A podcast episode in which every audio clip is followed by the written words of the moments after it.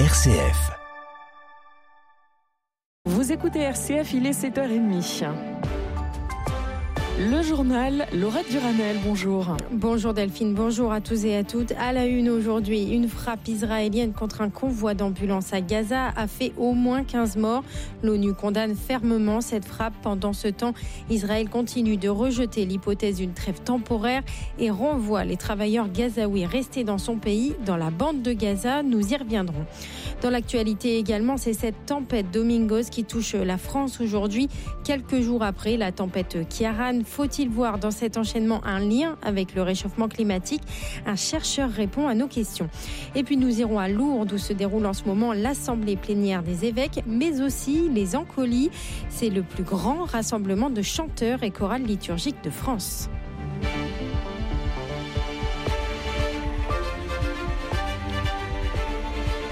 Moins 15 morts et plus de 60 blessés suite à une frappe israélienne ayant ciblé un convoi d'ambulance hier soir à Gaza. Le secrétaire général de l'ONU s'est dit horrifié par les images de corps éparpillés devant l'hôpital et, et a appelé à l'arrêt du conflit entre Israël et le Hamas. Un appel encore une fois balayé par Benjamin Netanyahou qui s'oppose à une trêve temporaire tant que les 240 otages n'ont pas été libérés. Et dans le cadre de la guerre contre le Hamas, l'État d'Israël a annoncé que tous les travailleurs gazaouis qui sont sur son territoire allaient être expulsés. Au total, ce sont environ 18 500 travailleurs qui effectuaient des petits boulots mal rémunérés dans des supermarchés, des kiosques ou comme jardiniers.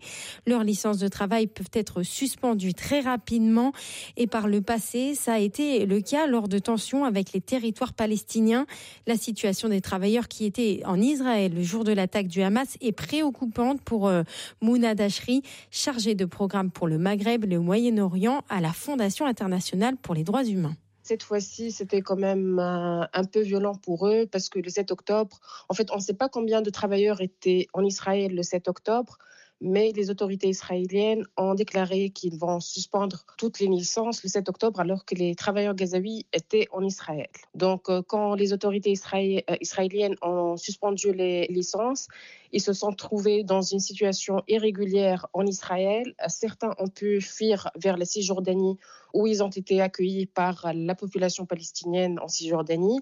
Les autres ont été arrêtés et euh, détenus dans des centres de rétention extrajudiciaire en Israël pendant une vingtaine de jours. Je vous le disais en titre, euh, une nouvelle tempête. Oh, pardon, je me suis trompée.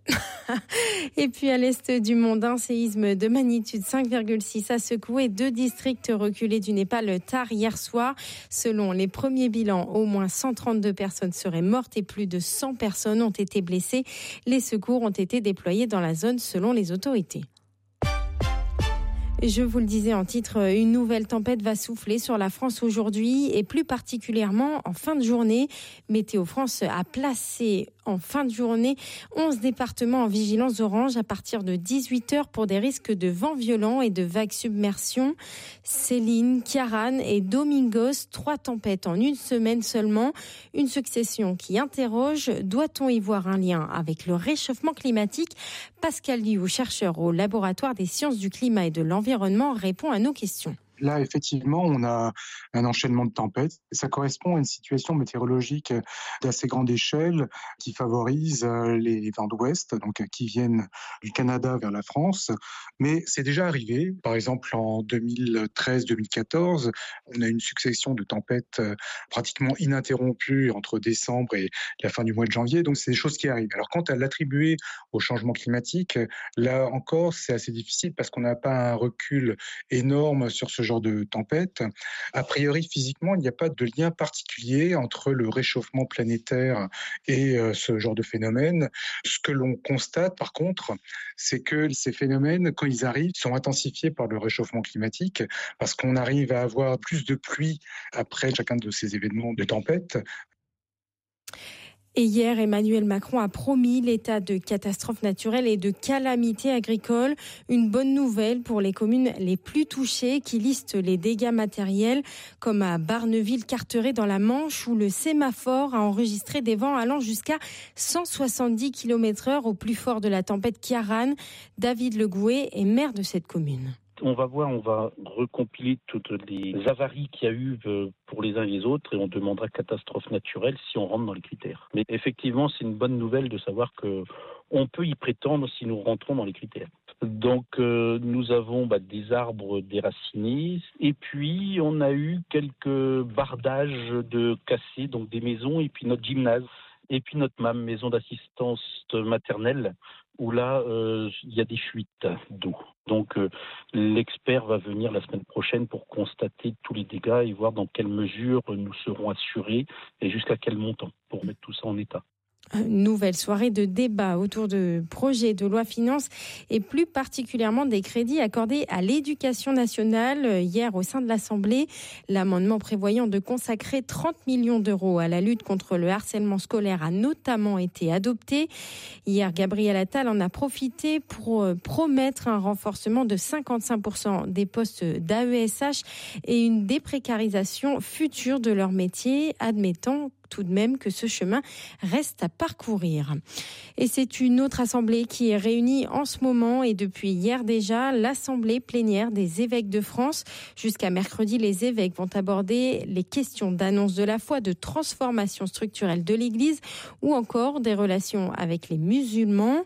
Et puis non loin de là, toujours à Lourdes et en musique cette fois, l'Ancoli, l'association nationale des, des chanteurs et chorales liturgiques, organise un un grand pèlerinage ce week-end dans la cité mariale. Choristes du dimanche ou professionnels du chant liturgique, ils sont presque 4000 réunis autour du chant religieux en France. Pierre-Hugues Dubois. Les Encolis, c'est le nom de cette immense chorale qui se forme dans la cité mariale tous les 4 ans depuis 1986 et dont le succès ne se dément pas.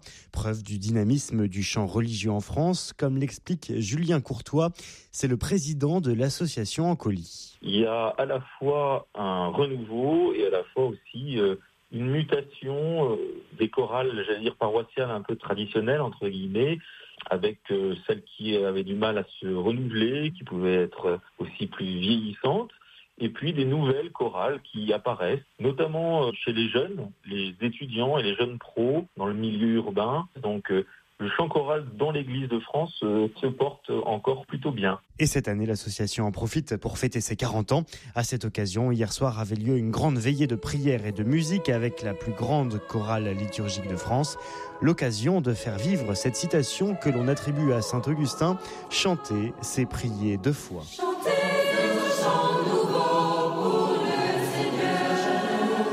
Chanter un chant nouveau pour le Seigneur de frère Jean-Baptiste Dujoncher. Et sans transition, c'est la grand-messe du jeu vidéo en France. La Paris Games Week s'est déroulée cette semaine et se clôture euh, demain. Après avoir euh, rassemblé plusieurs centaines de milliers de visiteurs, une illustration de la popularité de cette industrie dont les fans ne sont pas que des enfants, des adolescents ou de jeunes adultes, loin de là. Selon la sociologue Gabrielle Lavenir, spécialisée dans le jeu vidéo, la France a ici affaire à un vrai phénomène de masse. Chez les enfants et les adolescents, le jeu vidéo est un phénomène très très ancré. C'est vraiment euh, quelque chose qui est très courant dans les générations euh, précédentes. C'est aussi quelque chose qui est très, mais souvent pas perçu comme tel. Par exemple, il y a beaucoup de gens à qui moi j'ai parlé qui m'expliquent qu'ils jouent régulièrement au solitaire sur leur ordinateur ou qu'ils ont un jeu de Candy Crush sur leur téléphone et qui considèrent que c'est pas du jeu vidéo. Mais dans, ce cas-là, qu'est-ce que c'est? Donc il y a aussi tout un côté peu invisible du jeu vidéo de ce point de vue-là. On se rend pas compte à quel point c'est massif et diffusé. On a beaucoup d'éléments qui permettent d'affirmer qu'aujourd'hui, oui, le jeu vidéo est un objet culturel de masse, très largement diffusé, avec des fortes différences en fonction euh, de l'âge, des légères différences en fonction du genre ou de la classe sociale, mais qui est globalement un langage commun pour énormément de monde en France aujourd'hui. En 2022, pas moins de 7 Français sur 10 jouaient aux jeux vidéo au moins une fois par an, selon un sondage commandé par le syndicat des éditeurs de logiciels de loisirs. En sport, côté foot, le PSG s'est imposé sans difficulté contre Montpellier hier soir au Parc des Princes. Une victoire qui permet au club de prendre provisoirement deux points d'avance sur Nice en tête du championnat. Ce soir, l'Olympique de Marseille retrouvera les terrains après les graves incidents contre les joueurs et le coach de l'Olympique lyonnais dimanche dernier. L'OM affrontera Lille. Coup d'envoi du match à 21h.